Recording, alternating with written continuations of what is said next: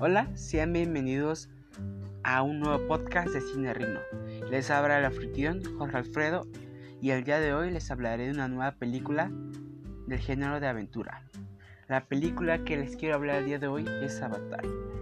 Esta película es de ciencia ficción estadounidense que se estrenó en 2009, escrita y producida y dirigida por James Cameron y protagonizada por Jane Worthington, José Saldaña, Steve Lang y Michelle Rodríguez. La dirección estuvo dirigida por James Cameron y la producción por Joe Laundy y Red Lanchi. El estreno estuvo dicho el 18 de diciembre de 2009.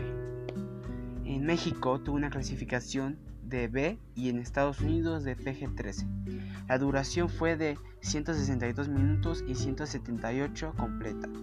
Está ambientada en el año 2154 y los acontecimientos que narra se desarrollan en Pandora, una luna del planeta Polimefeo, habitada por una raza humanoide llamada Naví, con la que los humanos se encuentran en conflicto debido a que uno de sus clanes está sentado alrededor de un gigantesco árbol que cubre una inmensa veta de un mineral muy codiciado y que supondría la solución a los problemas energéticos de la Tierra.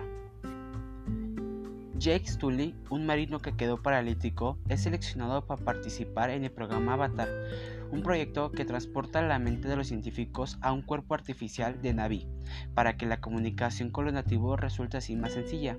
Durante esta búsqueda de confianza entre Jake y los Navi, Jake debe ser aprobado por la tribu y experimenta todas las relaciones con el bosque, la fauna y la flora, junto con sus costumbres y su lengua.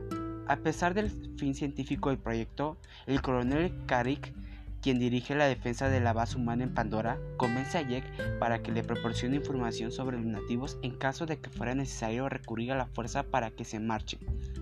En un principio Jake cumple profesionalmente su misión, pero se enamora de una de las nativas, Neyerti, y se da cuenta que estos jamás se renunciarán a sus tierras haciendo inevitable un conflicto armado, él deberá decidir en qué lado estar. Esta película ganó varios premios, en lo que resalta premio al Oscar a Mejor Fotógrafo y premio al Oscar a los mejores efectos visuales. Tuvo una aprobación, según Metacritic, de 7.8 de 10 y Film de 7.2 de 10. Esta película tuvo un presupuesto de 237 millones de dólares y recaudó más de 2.800 millones de dólares.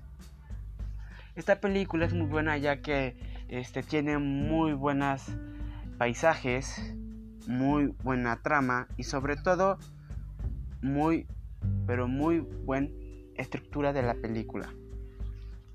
Les habló Jorge Alfredo de Cine Rino nos vemos en un nuevo podcast.